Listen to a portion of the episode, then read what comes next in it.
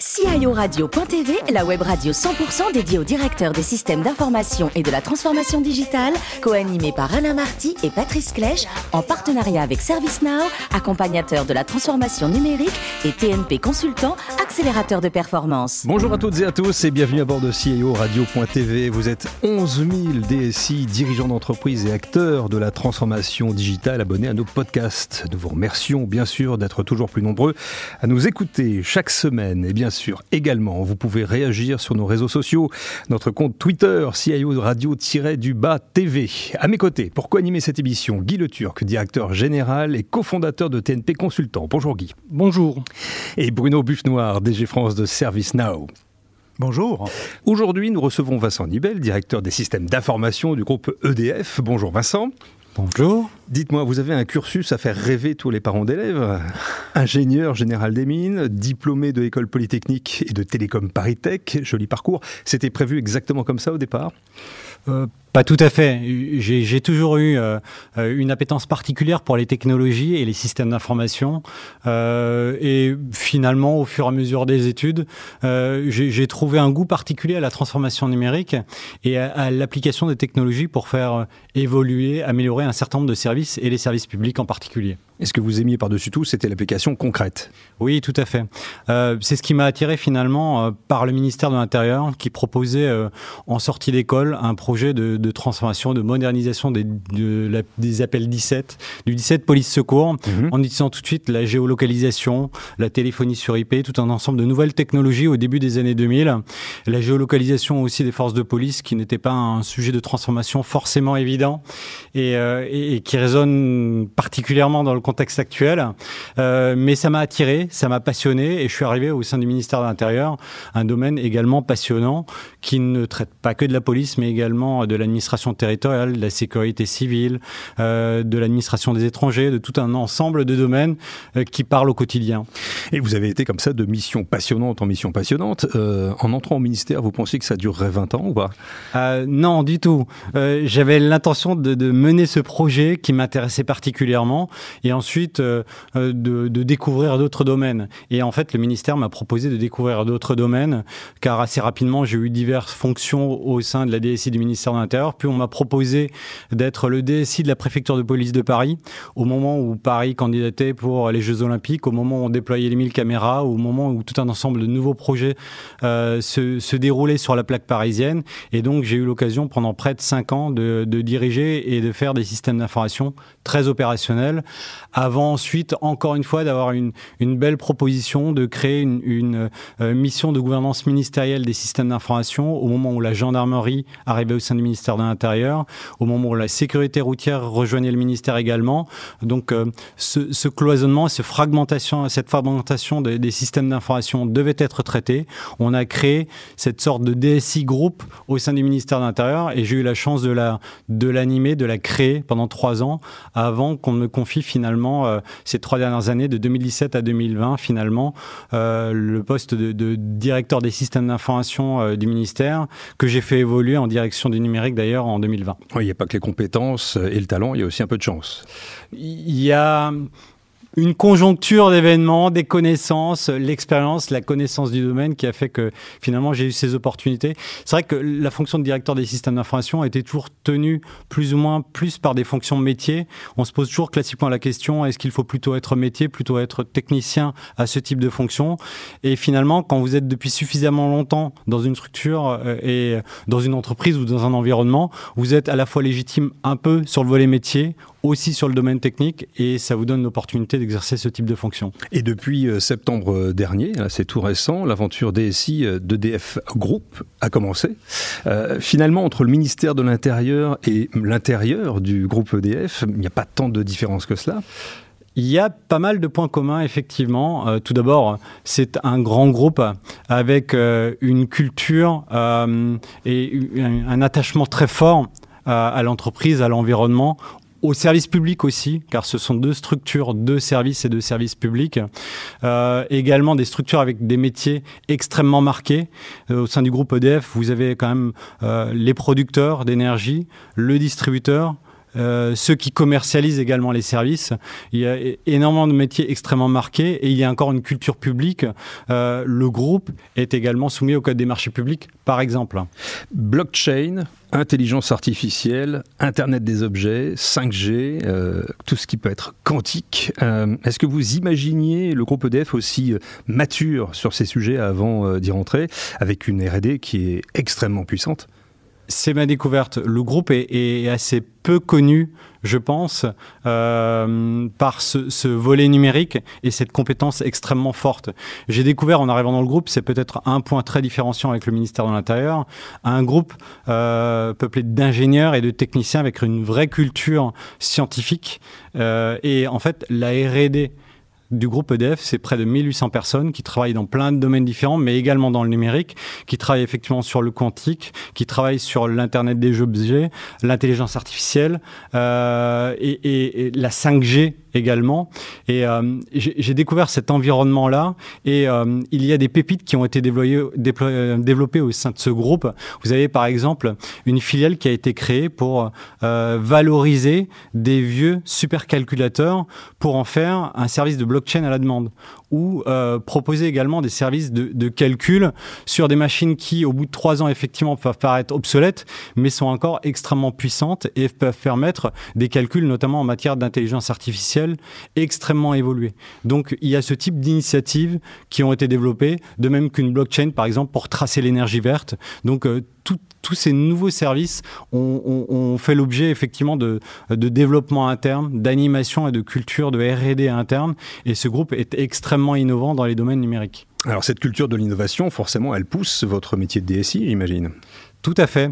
Et en fait, le, le, métier de DSI, aujourd'hui, il est encore dans l'architecture d'entreprise, d'articuler euh, euh, l'ensemble des développements, de faire en sorte que les données euh, puissent bénéficier à l'ensemble des acteurs du groupe, mais également faire connaître toutes ces opportunités offertes par les nouvelles technologies à l'ensemble des métiers du groupe. Et, et c'est pour ça que la fonction de DSI est aujourd'hui à la fois un, un grand technicien qui est capable, on va dire, d'urbaniser euh, et, de valoriser l'ensemble des opportunités technologiques pour ne pas se perdre finalement dans le foisonnement actuel du marché, mais également de conseiller les métiers justement dans ces nouvelles technologies. Guy Le Turc. Alors dans, dans ce contexte de, de, crise sanitaire, de pression sur les coûts, de, de transition énergétique, quels sont euh, les grands chantiers de transformation de, de la DSI d'EDF que, que vous envisagez de, conduire? Alors, euh, tout d'abord, le, premier grand chantier, je suis arrivé de, depuis trois mois, pas tout à fait. Euh, le groupe EDF est un énorme groupe avec plusieurs centaines de filiales, dont des grandes filiales à l'étranger. Euh, je pense que l'animation de ces filiales euh, n'est pas suffisamment marquée et l'architecture d'entreprise au niveau groupe, au niveau international, mérite encore d'être développée. Donc là, il y a un premier sujet qui mérite d'être adressé. Ensuite, sans parler de chantier de transformation, mais il y a un chantier stratégique, je pense, un, un chantier de, de souveraineté et de maîtrise de nos données. Euh, le groupe EDF est un des membres fondateurs de l'initiative GaiaX, euh, de l'écosystème GaiaX, pour euh, faire en sorte qu'un certain nombre de services, de services d'infrastructure ou de services de valorisation de la donnée, puissent se développer en Europe en respectant un certain nombre de valeurs européennes qui nous donnent la maîtrise des données, de la sécurité, de la réversibilité, de la transparence et l'ensemble de ces valeurs-là, j'y crois beaucoup et on a besoin de créer cet environnement. Je crois que ça, c'est un des grands enjeux euh, importants pour le groupe EDF parce qu'on a besoin de ces services et on a besoin de plus en plus de s'appuyer sur ces services de cloud, de valorisation des données. On peut en développer en interne, mais on ne pourra jamais autant en développer que le marché pourrait nous le proposer en bénéficiant de l'investissement d'un grand nombre d'acteurs et d'opérateurs d'importance vitale ou de services essentiels qui auront besoin de ces services-là. Donc Gaia X, euh, vous y croyez fort? GAIX, j'y crois. Alors, il y a encore aujourd'hui beaucoup de points d'interrogation on, anime et on va porter l'espace de données d'énergie parce que je pense que dans cet espace de données, on a à partager un ensemble de données, tout simplement parce que, par exemple, quand on, construit euh, des nouveaux systèmes de production d'énergie, on a besoin de partager des données avec euh, tout notre écosystème de partenaires qui nous aident à construire ces environnements-là. Mais quand on propose également des services et qu'on veut euh, générer des économies d'énergie ou des partenariats avec des collectivités, on a besoin besoin de partager des données avec eux, avec également d'autres environnements comme les transports, le climat, tout un ensemble d'autres acteurs et on a besoin de ces environnements de confiance-là pour partager ces données. Le CIGREF vient de publier ses travaux sur la sobriété numérique. Euh, comment euh, abordez-vous ce sujet euh? Alors, je préfère un autre terme à la, à la sobriété numérique, c'est le numérique responsable. Parce que pour moi, il y a du green IT, mais il y a aussi de l'IT for green. Euh, je, m'explique. Euh, on, on, a une vraie démarche. On est ISO 50001. Euh, on a des data centers où on cherche en permanence à améliorer euh, euh, la consommation énergétique. D'ailleurs, on a même une filiale au sein du groupe qui s'est spécialisée dans ce domaine-là pour optimiser la consommation énergétique de toute infrastructure industrielle. on travaille également à la réutilisation de matériel. on travaille à l'optimisation du code informatique. Donc, sur le Green IT, on y travaille beaucoup mais également de l'IT for Green, parce qu'il y a des services informatiques qui sont là également pour améliorer la consommation énergétique. Et euh, il faut équilibrer les deux, et je pense que les deux sont importants aujourd'hui. Bruno Buffnoir. À l'échelle du groupe EDF, quels sont aujourd'hui les grands chantiers qui sont menés pour amener plus de proximité entre les métiers, justement, et, les pourvoyeurs de technologie? Euh, alors, entre les métiers et les pourvoyeurs de technologie, on, a tout un ensemble d'écosystèmes, euh, ce qu'on appelle Pulse Innovation ou Pulse Croissance. C'est un dispositif qui permet à tout un ensemble de start-up, par exemple, de bénéficier d'appels d'offres ou euh, de, projets euh, et de manifestations d'intérêt pour bénéficier de leur technologie sur des cas concrets comme par exemple la, captation de CO2 ou comme par exemple l'optimisation énergétique ou la construction d'usines 4.0.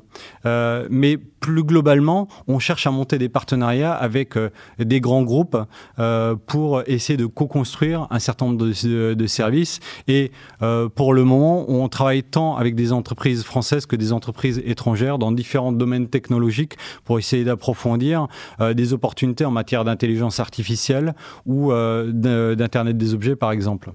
Et est-ce que vous croyez à une approche qui consisterait à développer ou à déployer des méthodologies type agile à l'échelle d'un groupe comme EDF pour justement permettre plus d'agilité, plus de, réactivité avec les métiers? C'est une des belles surprises également euh, que j'ai découvertes en entrant dans le groupe. Euh, alors, ce n'est pas vrai de tous les métiers, mais une grande majorité des, des métiers parlent par exemple de PI planning. Donc, euh, ils, font du safe, de l'agile à l'échelle dans pas mal de grands projets. Et euh, ce ne sont pas que des mots. Il y a une véritable culture, y compris de certains métiers, qui ont pris l'habitude de faire un backlog, de, de prioriser euh, leurs fonctionnalités d'avoir une visibilité en termes de cycle des fonctionnalités dont ils peuvent disposer quand ils font une programmation annuelle budgétaire. Donc, cette maturité, euh, je l'ai constaté. Alors, aujourd'hui, est-ce qu'elle est à l'échelle? Aujourd'hui, c'est entre 30 et 50% des développements qui sont réalisés en méthode agile. Donc, euh, ce qui est quand même relativement significatif quand même à l'échelle d'un groupe comme le groupe EDF, sachant d'autant plus que je ne suis pas persuadé que la méthodologie agile soit applicable non plus à tout type de projet. Mais aujourd'hui, je, trouve qu'il y a déjà une vraie maturité qui a encore à approfondir euh, sur un certain nombre de métiers en particulier, mais elle est déjà bien présente euh, au sein du groupe. Et enfin, euh, on parle de méthodologie agile, on parle de technologies qui permettent d'accélérer. Puis vous avez dit aussi que EDF était soumis au code de marché public. Comment vous arrivez à, à lier les deux et à optimiser finalement? Alors, j'ai plus d'expérience dans mon passé de ce type de difficultés, pas encore suffisamment au sein du groupe. Euh, de ce que j'ai constaté, euh, il y a un certain nombre euh, de corpus documentaires et, de, de, règles dans les marchés publics qui permettent aujourd'hui d'adapter le code des marchés publics aux contraintes de l'agilité. Maintenant, je, je n'ai pas encore toutes les réponses. On a souvent des engagements de moyens plus de résultats, mais en train, on est en train de définir tout un ensemble de métriques de vélocité, de contrôle de qualité de production, euh, euh, de référentiels partagés d'évaluation de la complexité d'un certain nombre de fonctionnalités. Donc euh, il y a des choses qui existent et on est en train de les approfondir pour justement renforcer cette adaptation du code des marchés publics à ces problématiques d'agilité. Guy? Qu'attendez-vous d'un collaborateur de l'une de vos DSI comme finalement collaboration comme, rôle type entre les, compétences techniques, les compétences, les soft skills. En fait, il, il, y a un certain nombre de valeurs du management, mais je pense qu'il est applicable à tout type de collaborateur qui, qui est prôné au sein du groupe. D'abord, l'ouverture, être à l'écoute, euh, écouter les autres, être engagé, c'est-à-dire euh, euh, avoir envie de venir travailler et, être attaché à l'entreprise et être authentique. C'est-à-dire. Je pense que ces trois valeurs sont extrêmement importantes et sont applicables à, tout type de collaborateurs, plus particulièrement dans le domaine du numérique. je pense qu'il faut être curieux euh, il faut avoir le, sens des responsabilités, avoir envie d'innover, de faire des choses et ne pas avoir peur de risque. Je pense que ça, c'est la première qualité à rechercher. Le reste, je pense, en découlera assez rapidement. Justement, Vincent, quel est selon vous l'avenir de la fonction de, de DSI En quoi est-ce qu'elle va évoluer dans les années à venir? S'il y a des signaux faibles déjà qui le disent? Je ne sais pas s'il y a des signaux faibles, mais euh, euh, il y a quelques années, euh, il y avait, le DSI était très cantonné dans des fonctions très techniques et il y avait un directeur du numérique pour la transformation digitale. Depuis 2-3 ans, les fonctions se rapprochent. je pense que c'est le sens un peu dans, de l'histoire aussi il y a toujours à maîtriser l'infrastructure, toujours à maîtriser euh, l'architecture d'entreprise, la cybersécurité, la sécurité de nos données. Euh, mais de plus en plus, on va demander au DSI d'être par cette architecture un facilitateur des échanges, de la valorisation de la donnée, de la transformation numérique. Et, je pense que cette différenciation de métier euh, n'est pas pérenne. Et je pense que le DSI, c'est ce qu'on lui demande déjà plus ou moins aujourd'hui. C'est quelque chose qu'il devra faire dans l'avenir. Et, et sa fonction est pérenne parce qu'il y a une telle complexité d'offres dans, dans, le monde des systèmes d'information, de la technologie et de la transformation numérique, qu'on a besoin d'un vulgarisateur, de quelqu'un qui, fait, qui, est capable de faire le filtre euh, et de, proposer des axes prioritaires de transformation digitale en lien bien sûr avec les métiers du groupe, mais euh, il doit être là pour apporter justement cet euh, éclairage et ce conseil au groupe. En tout cas, je vous trouve très raccord avec vos préoccupations d'enfants dont on parlait au début de l'interview, découvrir, comprendre, apporter les nouvelles technologies. Donc pour tout cela, bravo. Merci beaucoup Vincent. Merci également Guy, merci Bruno. Fin de ce numéro de CEO Radio.tv. Retrouvez toute notre actualité sur nos comptes Twitter et LinkedIn. Et on se donne rendez-vous mercredi prochain à 14h précise pour accueillir un nouvel invité. L'invité de la semaine de CIO Radio.tv, une production B2B Radio.tv en partenariat avec ServiceNow, accompagnateur de la transformation numérique et TNP Consultant, accélérateur de performance.